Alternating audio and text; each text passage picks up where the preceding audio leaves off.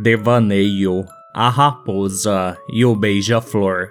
Autor Tiago Lucarini.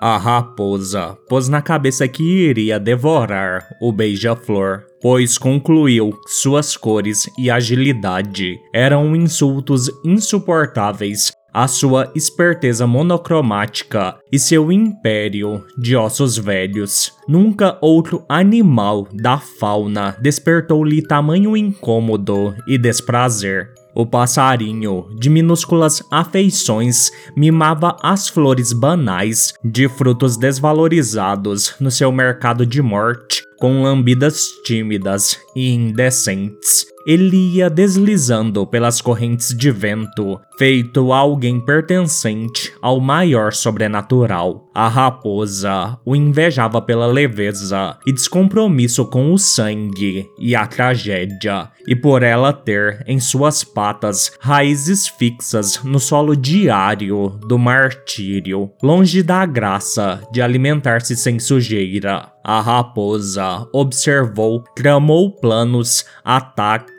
medidas de abate da ave. Concluiu que de uma forma ou de outra encurralaria e feriria de fim o pássaro desatento. Por outro lado, o beija-flor, além de qualquer suspeita, permanecia brincando entre a natureza a que pertencia, indo de composição em composição na busca do melhor doce das almas desabrochadas em cores, sem perceber grandes olhos sedentos e famintos atrás dele, dos seus passos de voo na sua inocência, totalmente despercebido, continuou seu trabalho de mansidão. A raposa, de fininho, sorrateira como a serpente da tentação, foi se aproximando, usando o silêncio do bote a seu favor. Quando o beija-flor estava na mira exata, pulou sobre ele. A ave, envolvida na sua missão de beijar as flores, simplesmente mudou de boca perfumada. Como estavam à beira de um desfiladeiro, a raposa passou direto, caindo precipício abaixo.